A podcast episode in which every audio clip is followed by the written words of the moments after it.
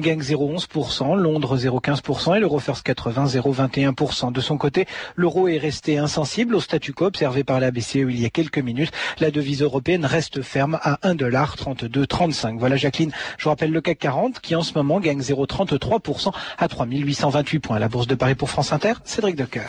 Et puis le résultat de la première course à Cagnes-sur-Mer, non partant le 12, combinaison gagnante du Quintet Plus, 8, 13, 15, 16 et 5. 14h et 3 minutes sur France Inter, 2000 ans d'histoire, Patrice Jalinet. Merci Jacqueline et bonjour à tous. Aujourd'hui et demain, un des souverains les plus singuliers de l'histoire, Louis II de Bavière.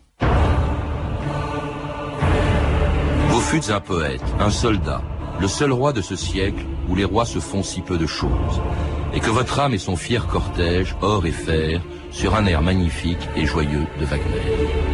Verlaine.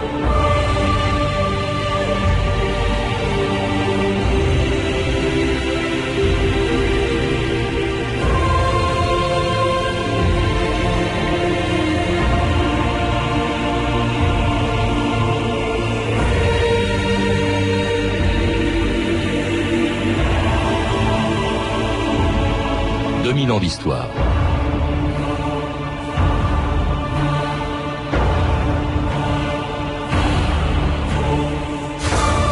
Avec ses châteaux insensés, son amour pour la musique de Wagner, ce roi lune, comme l'appelait Verlaine, qui préférait la nuit au jour, la compagnie des hommes à celle des femmes, et les promenades solitaires dans la neige des Alpes bavaroises, à la vie de cour et à l'exercice du pouvoir, est resté jusqu'à la fin de sa vie ce qu'il était, disait-il, pour lui-même, une énigme. C'est pourquoi, depuis sa mort mystérieuse dans le lac de Starnberg le 13 juin 1886, Louis II de Bavière continue de nous fasciner. Au moins autant que la seule femme qu'il ait sans doute aimée, et dont le destin fut aussi tragique que le sien, sa cousine Sissi, l'impératrice d'Autriche. Ce qu'on raconte sur toi, est-il vrai? Et qu'est-ce qu'on raconte? Que tu n'as jamais connu de femme. Je suis très catholique. Et c'est une raison On raconte aussi que tu aimes être seul, que tu repousses tout le monde loin de toi, que tu sors à cheval toutes les nuits. On t'appelle l'amant du clair de lune. J'en fais autant. Mais je ne me prends pas pour Siegfried. Je n'ai jamais cru que j'étais Siegfried. Jusqu'à ce soir. Savais-tu que Siegfried n'a eu peur qu'une seule fois? La première fois qu'il a vu une femme. Jean Descartes, bonjour. Bonjour. C'était un extrait du très beau film de Visconti, Ludwig, euh, un film qui nous servira de fil conducteur aujourd'hui et demain pour parler avec vous de ce roi très singulier qui était Louis II de, Bavière, auquel vous avez consacré une biographie euh, chez Perrin. Louis II qui a régné pendant 20 ans sur un des États les plus grands euh, d'Allemagne avant qu'elle soit réunifiée et qui appartenait lui-même à une des plus vieilles familles, à une des plus vieilles dynasties régnantes en Europe. Les Wittelsbach, dites-vous, sont même antérieurs Ils sont antérieurs aux Capétiens et je pourrais dire, pour les définir, que ce sont des Médicis du Nord, des Médicis des Alpes, parce que ces princes, ces grands électeurs dans l'organisation du Saint-Empire romain germanique vont faire venir très rapidement des artistes de la Renaissance italienne qui vont franchir donc l'école pour arriver en Bavière et faire un mélange extraordinaire germano-italien, je dirais, de talent, de peinture, de sculpture, euh, de décorateur.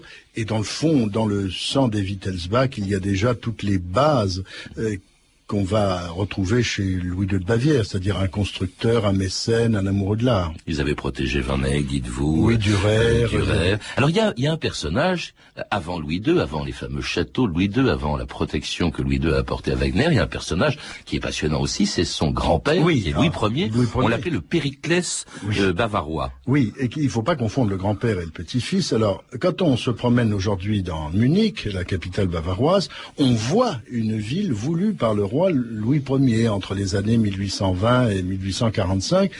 C'est-à-dire qu'il a voulu permettre à ses sujets de voir les grands mouvements esthétiques euh, classiques européens, notamment de la Grèce et de l'Italie, de la Renaissance.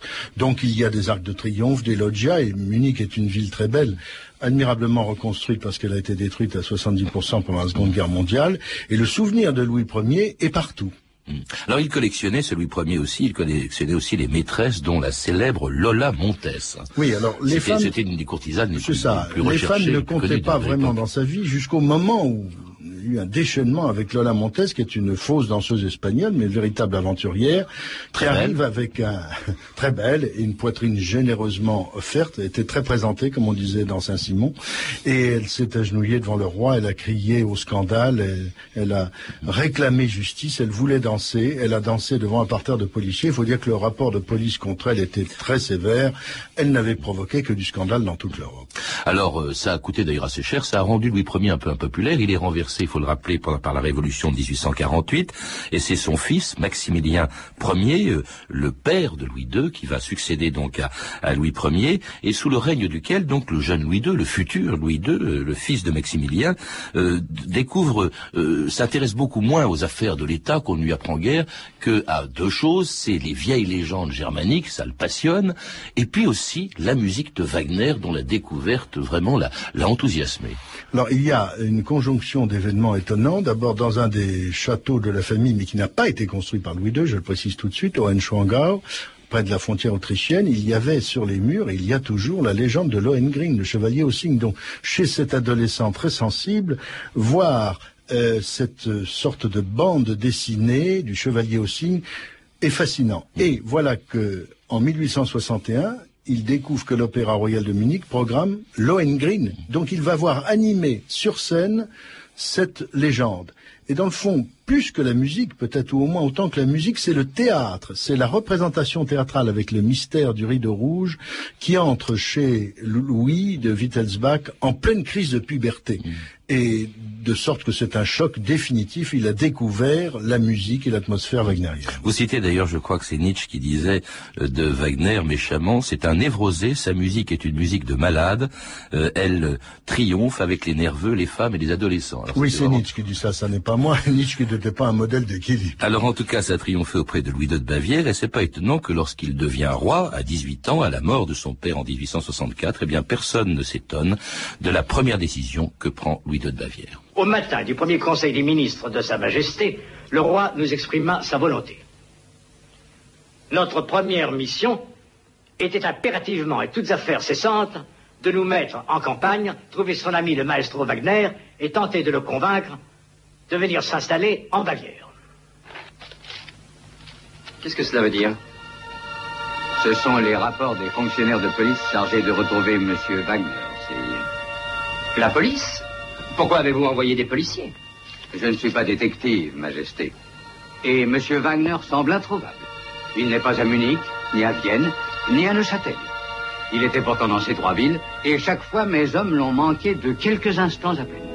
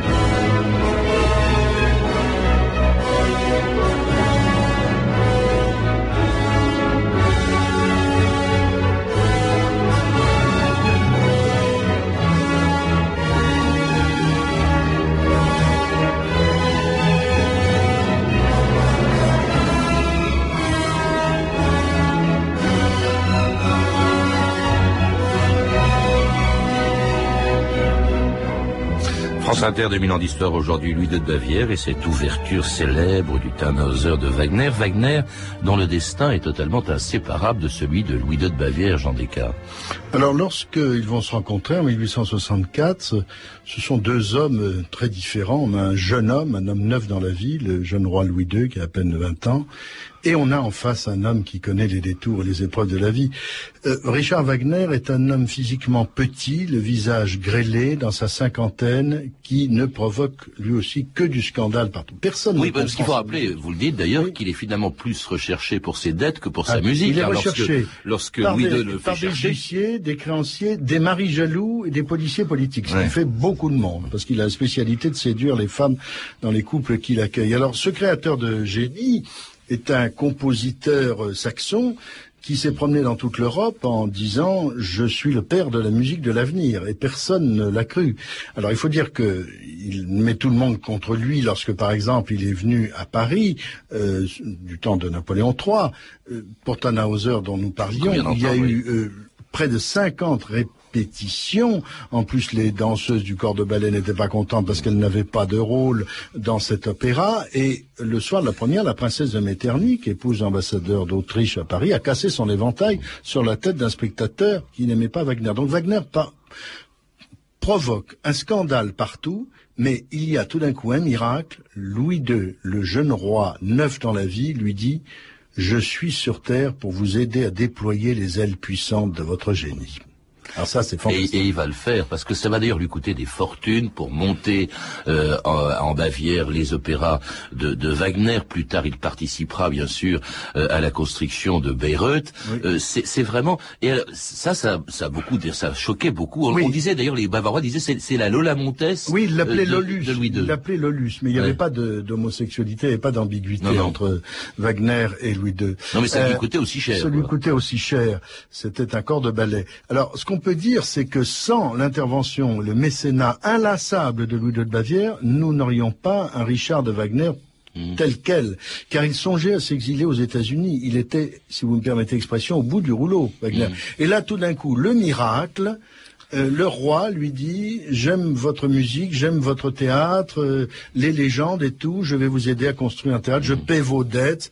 Donc tout d'un coup, là, c'est une fantastique débauche. Euh, Richard Wagner fait venir sa maîtresse, qui est la femme de son chef d'orchestre, c'est Cosima, la fille de Liszt, etc. Oui, ça va provoquer le scandale, ça aussi, parce qu'évidemment, la liaison entre Wagner et Cosima, la femme de son chef d'orchestre, Oui. Cosina von Bülow, ça va faire scandale. Et finalement, ces scandales à répétition vont forcer, euh, en 1865, euh, Louis II, la mort dans l'âme, à se séparer, provisoirement en tout cas, de Wagner.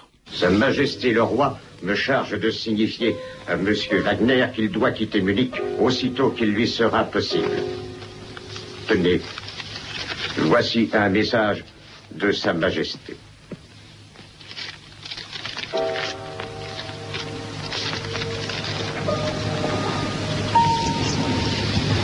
Mon très cher ami, malgré tout mon chagrin, je vous prie d'obéir à la requête que vous signifiera Monsieur Lutz. Mon affection vous est acquise pour toujours, et j'implore le ciel afin que vous gardiez toute votre amitié pour moi. Je n'ai pu agir autrement. À tout jamais, votre fidèle Ludwig.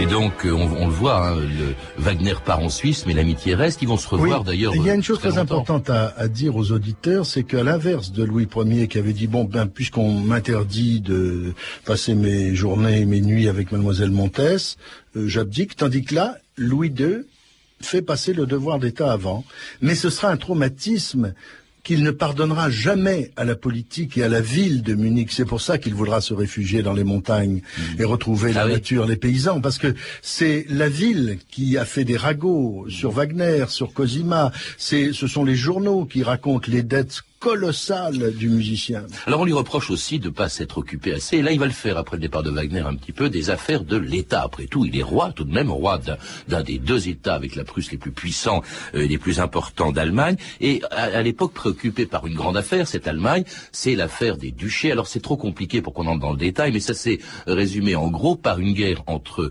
l'Autriche et la Bavière d'un côté contre la Prusse qui à l'époque déjà envisage de réunifier l'Allemagne euh, autour d'elle. Et donc dans ce premier temps, en 1866, Louis II choisit le camp de l'Autriche contre la Prusse.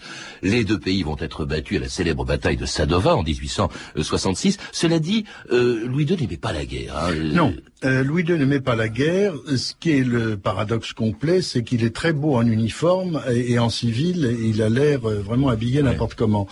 Il n'aime pas la guerre et le règlement militaire va connaître quelques variations avec lui. S'il voit une sentinelle qu'il trouve un peu pâle, il lui fait porter un verre de cognac ou une tasse de thé, ce qui n'est pas tout à fait dans le goût de l'état-major. Et même, dites-vous, un canapé. Un canapé, à l'occasion. Alors, euh, en fait, il a signé le décret de mobilisation en 1866 euh, avec regret, Louis II, et c'est là où après la chute euh, des forces austro-bavaroises, il dira Monsieur de Bismarck va avaler mon pays sans que je puisse l'en empêcher. C'est-à-dire, c'est une répétition dont les Français vont connaître euh, la grande manœuvre quatre ans plus tard. Et Louis II est déjà désespéré. Donc la politique c'est un homme intelligent qui parle plusieurs langues, mais ça l'ennuie. Il appelle ça les fadaises d'État. En tout cas, et ça n'empêche pas d'être extrêmement populaire, cette très. défaite, euh, très populaire, et, et, avec auprès des Bavarois qui attendent d'ailleurs, comme sa mère, la décision que prend Louis II en 1867. Je désire parler à ma mère. Oh, mais, mais Sa Majesté est en train de dormir. Je vous supplie de me pardonner de vous réveiller si tôt. Mais il y a une chose que je dois vous dire immédiatement. J'ai décidé de me marier. Je savais que ce serait une bonne nouvelle pour vous. N'auriez-vous aucune envie de savoir qui est l'épouse que je me suis choisie? J'avoue que j'attends impatiemment que votre majesté me la prête. Je veux que, vous alliez tout de suite à Possano. Là, vous demanderez à la duchesse Ludovica la main de la princesse Sophie. Sophie. Sophie est l'épouse idéale dont je rêvais pour vous. Ludwig, Ludwig. Je vous salue, madame. Alors cette Sophie que Louis II décide d'épouser, c'est euh, Jean Descartes, c'est Sophie Wittelsbach, c'est une cousine euh, de euh, Louis II, et aussi la sœur cadette de Sissi, qui, qui s'est mariée, elle, avec l'empereur d'Autriche. On a dit souvent que Louis II, finalement, s'était marié un peu par dépit. On avait voulu se marier, parce qu'il se mariera pas, on le verra, mais voulu se marier par dépit avec Sophie, pour atteindre d'une certaine manière sa euh, Sissi, qui était, oui, son véritable amour. Son, modèle. Mais il y a aussi une raison, c'est qu'au moment où tout le monde euh, critique Richard Wagner, où il finit par être obligé de, de, de partir, puisqu'il est expulsé, Sophie est la seule personne de l'entourage familial qui va prendre la défense du musicien. Et elle va se mettre à jouer au piano et à chanter les, les mélodies wagnériennes. Alors le problème, c'est qu'elle chante faux, mais ça euh, émeut son cousin Louis, et par le biais de cette défense unique de Richard Wagner, il va se rapprocher de la jeune fille et faire, dans le fond, une sorte de double transfert pour retenir le souvenir de Wagner, et parce que Sissi est son modèle de femme, entre guillemets. Et ce sera affreux parce que euh, il n'est pas fait pour le mariage, bien sûr, et il va euh, avoir aussi le courage, après un entretien avec son médecin, de ne pas faire un mariage blanc, mhm. euh, de ne pas faire un mariage de convention.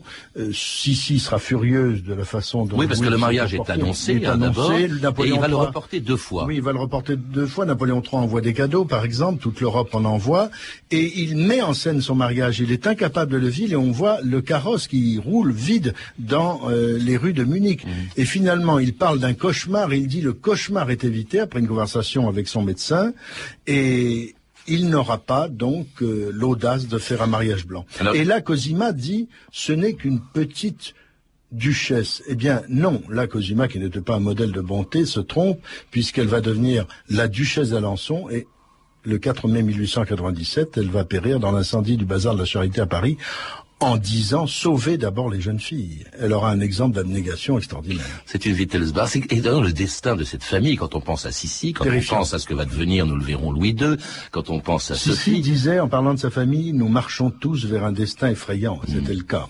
Alors, euh, il, écrit quand même à Sophie une lettre de rupture joliment tournée et très étonnante.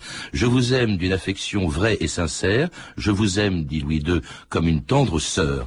Euh, il y aura toujours pour vous, enraciné au plus profond de mon âme, un amour fraternel, véritable et fidèle. Mais je sais aussi que ce n'est pas là la forme d'amour indispensable à une union matrimoniale. Autrement dit, bon, iront avec elle et iront avec elle, oui. Très peu de temps après cette lettre, il va se trouver à Paris et le policier chargé de le suivre, le commissaire Charles Fontaine, laissera un témoignage que j'ai racheté dans une vente aux enchères où il dit le roi s'est arrêté devant des statues de femmes en marbre dans les jardins des Tuileries et a dit voilà les femmes telles que je les aime. Effectivement, oui. Euh, oui, mais aussi pour ce qui concerne l'attirance physique, ben, il faut dire que euh, il éprouvait plus Louis II l'attirance pour euh, les hommes et pour notamment un de ses domestiques que pour Sophie, un de ses domestiques qui lui restera fidèle toute sa vie. Je me nomme Richard Hornig. Je suis au service de Sa Majesté depuis près de dix ans. Je suis entré en fonction de façon soudaine, quand Sa Majesté, dans un de ses mouvements de colère, chassa le premier page Fogg. C'est la première fois que je vous vois ici. Il n'y a qu'une semaine que je suis en service, Majesté. Que faisiez-vous auparavant? Je travaille dans une ferme, sire. Je soignais les chevaux. Fais du feu. Tout de suite, Majesté. Enlève tes gants. Qu'est-ce que tu attends maintenant? Votre Majesté veut-elle autre chose de moi Tu pourras dormir ici cette nuit. Si tu veux. Oui, Majesté. Et c'était Orny qui sera euh, Orning, pardon, qui sera un de ces Un autre Richard, Oui, un un écuyer, avec lequel Louis II va venir à Paris sous le nom transparent de comte de Bergue. Euh, Ce Richard Hornig aura une excellente influence sur le roi et il lui rappellera toujours son devoir. Et ça ne sera pas le cas euh, par la suite. Alors, l'homosexualité de Louis II est un des éléments de l'énigme du personnage. Il est très difficile de se prononcer on pense qu'il avait peur du corps féminin, puisqu'il n'aimait voir que des femmes de l'âge de sa mère et des comédiennes. Et quand il invitait une comédienne, c'était pas pour une comédienne, c'était pour qu'elle arrive dans la robe de Marie Stuart qu'elle avait joué sur le théâtre. Donc ça c'est une chose. D'autre part, euh, est-ce qu'il est frappé d'impuissance Euh, on, on verra dans son journal intime les fragments qui ont échappé au bombardement qu'il est beaucoup question de main. Et plus c'est pathétique, si vous voulez, plus on le voit se donner des ordres, n'est-ce pas? Le roi donne des ordres à Louis II et il cède.